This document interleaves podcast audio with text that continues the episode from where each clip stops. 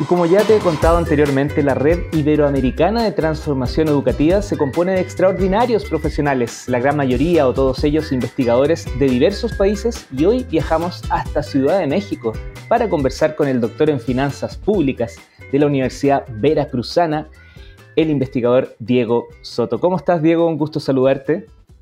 Hola, Leo. Hola a todos los auditores que nos están escuchando. Pues un placer estar aquí con ustedes eh, les mando un fuerte saludo desde aquí de la Ciudad de, México. Y pues bueno, estamos aquí con ustedes para conversar eh, en torno a una temática que, como ya les comentaba este, semanas anteriores, pues eh, estamos aquí para conversar algunas preguntas. Este, Pues yo les, les voy a platicar un poquito de algunos temas que por aquí nuestro compañero Leo nos va a ir guiando. Tal cual, Diego, tengo algunas preguntas ahí. Estuve viendo tu, perfil también en, redes sociales, en internet. Tú corrígeme, ¿ah? pero lo que anoté es que pertenece al Sistema Nacional de Investigadores, el SNI. ¿Sí? ¿Es correcto? Es correcto, estimado Leo. Este, pues nos dedicamos a hacer un poco de investigación, principalmente en la parte de, eh, de la sociedad, la información, conocimiento, de gobierno electrónico, principalmente ahorita cómo las tecnologías pues han cambiado el entorno en el que vivimos. Además, eres coordinador de maestría y doctorado en gobierno electrónico y líder del cuerpo académico en gobierno digital, economía y sociedad. Es, correcto. Este, pues bueno, nos encontramos también en, la Universidad de la Sierra Sur, en el estado de Oaxaca, acá en, México. Eh, coordino estos programas, principalmente son de posgrado. Entonces, para también el público que nos está escuchando, si en alguna ocasión gustan este, acompañarnos a hacer un posgrado en México, por acá los esperamos. Maravilloso, yo voy a estar ahí en la lista. Oye, además eres autor de artículos publicados en revistas nacionales en términos de, México, obviamente, pero también internacionales. Y eh, estás adscrito al departamento de posgrado en la Universidad de la Sierra Sur, Oaxaca, donde eres profesor investigador a tiempo completo. ¿En qué tema estás trabajando hoy, Diego?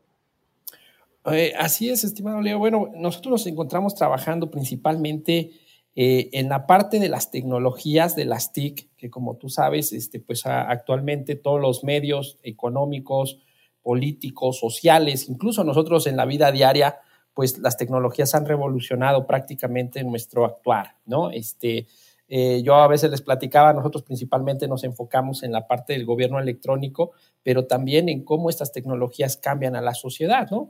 Les decía yo desde cuestiones de cómo nosotros hacemos una compra en Internet, sacamos un permiso, un pasaporte, este, incluso eh, ya actualmente la educación, la alfabetización se lleva a cabo a través de las tecnologías, ¿no? Estudiamos online y algunos este, otros factores que inciden en nuestra realidad. Entonces nosotros lo abordamos desde una perspectiva de las ciencias sociales, ¿no? vinculamos esta investigación con los diferentes efectos que tienen en las economías y en los diferentes países, ¿no? Entonces, eh, eso es lo que nos dedicamos nosotros. Diego, yo soy de los años 70, no sé, no, no, importa, no, me cuentes tú, yo no tengo problema en, comentarlo. Y, este, esto que te cuento es porque eh, me acuerdo que, durante mi época escolar y, posteriormente en los primeros años de universidad, un indicador que siempre salía en conversación era el, analfabetismo y que eso era un indicador un poquito de cómo estaban eh, los países, eh, cómo estaba la educación, la capacitación en el caso del mundo más técnico. ahora se habla de la alfabetización digital. ¿Cómo estamos? ¿Qué números son interesantes? ¿Cuáles son los datos que, que tú crees que sería importante tener presente para todas las personas, no solo para el mundo de la investigación o de la toma de decisiones. Ok, estimado Sí, como bien comentas, hace algunos años, eh, cuando escuchamos la palabra alfabetización, lo primero que pensábamos nosotros, pues bueno, leer y escribir, ¿no? Y pues eran las herramientas básicas o siguen siendo hasta la fecha las herramientas básicas para cualquier actividad, tanto económica, social, ¿no? De la vida diaria. Sin embargo, actualmente pues hemos escuchado mucho esta, este concepto de alfabetización digital, que como yo pues muchas veces les, les platico a los compañeros, ¿no? Nosotros la entendemos como esa aptitud de las personas para llevar a cabo pues esas labores, pero a través de un medio digital, ¿no? Como en el cual pues estamos inmersos actualmente, ¿no? Y este, y pues bueno, a veces nos preguntamos cómo eh, esta alfabetización nos puede beneficiar, cómo nos puede afectar eh, eh, en nuestra vida cotidiana, en nuestra vida diaria, ¿no? Sin embargo, como bien comentas, pues nos vamos a encontrar a un problema bastante complejo. ¿Por qué?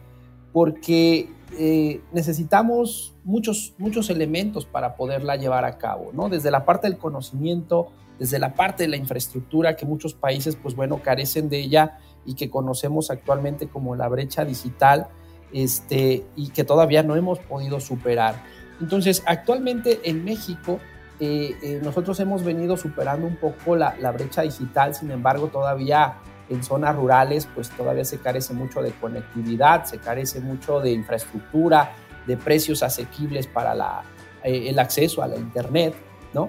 Y, a veces pues decimos, bueno, hay otras, otros elementos que vienen a afectar cuando no tenemos una correcta alfabetización digital, ¿no? Este, más adelante ahorita, pues bueno, les voy a platicar en cuáles otros elementos nos pueden afectar. Pero imagínate, aquí en México, por ejemplo, nosotros eh, hace poco, en, este 2023, se hablaba de que en Ciudad de México iba a haber 500 trámites este, electrónicos, ¿no? este, de los cuales, perdón, de, de, 500 trámites, 200 se iban a poner de manera electrónica. Y entonces cuando las personas pues no conocen este tipo de mecanismos o no tienen estas habilidades, pues no pueden beneficiarse adecuadamente de estos beneficios. Interesante el punto porque no es solo de infraestructura, no es solo habilitar la conectividad, sino también algo más cultural que tiene que ver con cómo utilizarla, cómo hacer eficiente el uso de Internet.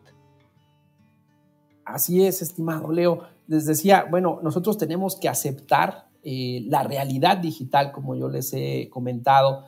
Sea, tenemos que aceptar que actualmente pues estamos viviendo en una sociedad ya globalizada, una sociedad que no puede este, dar marcha atrás, ¿no? Y tenemos que aceptar el uso de estas tecnologías y ver cómo nosotros podemos explotarlas, cómo podemos sacarles un beneficio.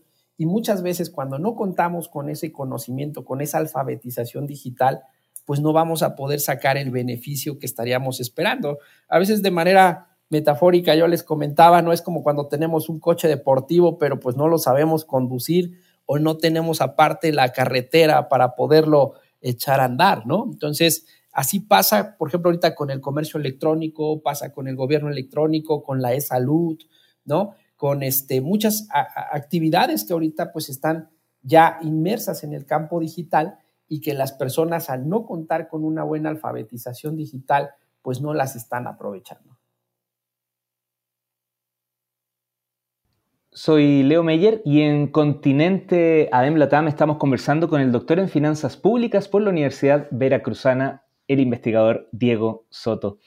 Diego, bueno, tú hiciste ahí un vínculo que voy a hacer aún más evidente porque quien en, una parte tiene el, mandato, el llamado a generar esta, esta cercanía, a cortar esta brecha, tiene que ver con los gobiernos de cada país. Y en ese sentido se habla también del concepto gobierno digital. ¿Qué rol juega? Ok, sí, eh, principalmente como comentaba, nosotros ahorita, por ejemplo, en, los, lo que es aquí en México, ya desde hace algunos años se ha venido manejando algunas estrategias de, conectividad, por ejemplo, lo que fue eh, México Conectado y algunas otras posteriormente. Eh, actualmente, pues ya se ha venido mitigando un poco más la brecha digital, ¿no? Pero principalmente en la parte de acceso y como te comentaba hace un momento, en los contextos rurales todavía la brecha digital es bastante alta. Por ejemplo, tenemos problemas de brecha digital en la parte de género, ¿no? Este, eh, tenemos problemas de brecha digital este, también de, en la parte de los contextos culturales y demás, ¿no? Sin embargo, pues bueno, ahorita los gobiernos están buscando la manera de, eh, tenemos estrategias de, de, lo que son los puntos de acceso eh, libres, tenemos también los este, centros de conexión eh, para comunidades rurales, tenemos algunas otras estrategias que se ha venido implementando. Sin embargo, pues hasta la fecha no ha sido suficiente, vamos a decir, en términos todavía de, eh, población, ¿no? todavía hay bastante población que carece de conectividad. Sin embargo, aquí, por ejemplo, lo que más se ha venido apuntalando es el uso de la conectividad a través de los teléfonos celulares, ¿no? La parte de la movilidad.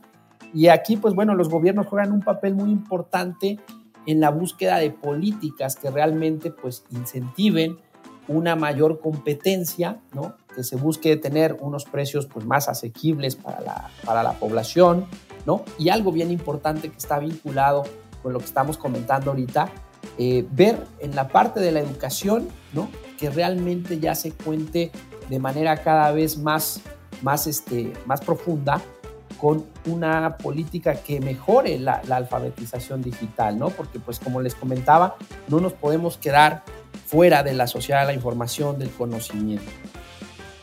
Diego, además te quiero pedir un, consejo porque eh, cuando uno dice, ya, voy a, voy a empezar un proceso de alfabetización digital, hay ciertas bases que uno no se puede saltar, como qué es Internet, cómo utilizar los equipos, etc. Pero tú sabes que la historia de la tecnología es muy corta, han pasado muchas cosas en muy poco tiempo, entonces eh, la cantidad de, de herramientas que quedan obsoletas rápidamente es muy grande. Entonces, mi, pregunta tiene que ver con cuando empiezo a comentar lo que es metaverso, aparece blockchain y luego aparece inteligencia artificial y, así es como, ¿dónde me conecto con las personas para que finalmente no tengan un aprendizaje que les quede inválido en un corto plazo? ¿Cuál es tu visión respecto de eso? Ok, bueno, sí, como bien comentas, estimado Leo, eh, eh, el mundo de las tecnologías avanza demasiado rápido, ¿no? Este, en un abrir y cerrar de ojos ya tenemos una nueva este, tecnología, ya tenemos problemas que han surgido por el uso de la tecnología, como bien comentabas ahorita, por ejemplo, estamos en boga con cuestiones de ciberseguridad, estamos ahorita con el metaverso, estamos con muchas cuestiones que han venido pues evolucionando rápidamente. Sin embargo, pues bueno, eh, yo sé que es un poco complejo tener una manera de podernos adaptar tan rápido como es la tecnología, ¿no? Sin embargo, pues bueno, estar conscientes, ¿no? No dejar de lado la importancia que tiene estar actualizando constantemente eh, eh, los programas, estar actualizando el, conocimiento que se debe de inculcar en la parte de los modelos educativos, principalmente en América Latina, ¿no? En nuestros países que tanta falta pues, nos hace, y no desconectarnos, ¿no? ¿Por qué? Porque eso nos va a brindar que nuestra población tenga un mayor nivel de productividad, una mayor competitividad, ¿no? Y estar a la par con el cambio tecnológico. Tú sabes que mm, esta es una invitación a conversar dentro de la Academia de Emprendedores, este espacio donde habilitamos conocimiento y conversación para poder aplicarlo a la gestión del día a día de tantas personas que buscan llevar a cabo sus sueños.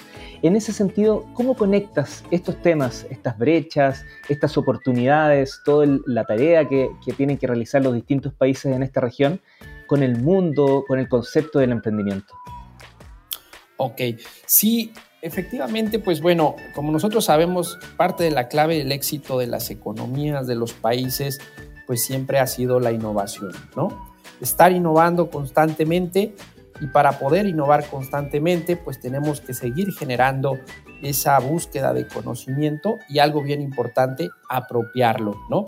Que los contextos locales, principalmente en, nuestro, en nuestras regiones, ¿no? Que somos bastante similares, pues podamos apropiarnos de esa tecnología, podamos apropiarnos de ese conocimiento y utilizarlo para resolver las diferentes problemáticas locales y explotar los propios recursos que nosotros tenemos en nuestras regiones, ¿no? Esa es una parte bien importante y eso se logra a través de esta unión que hay con la parte de la academia, con la parte de los gobiernos, con la parte de la sociedad civil, ¿no? Y de todos los involucrados y actores que están vinculados constantemente en esa búsqueda, en esa mejora. Ahora, el gobierno, pues bueno, desde su parte puede apoyarnos con esta generación de políticas públicas para la innovación, ¿no?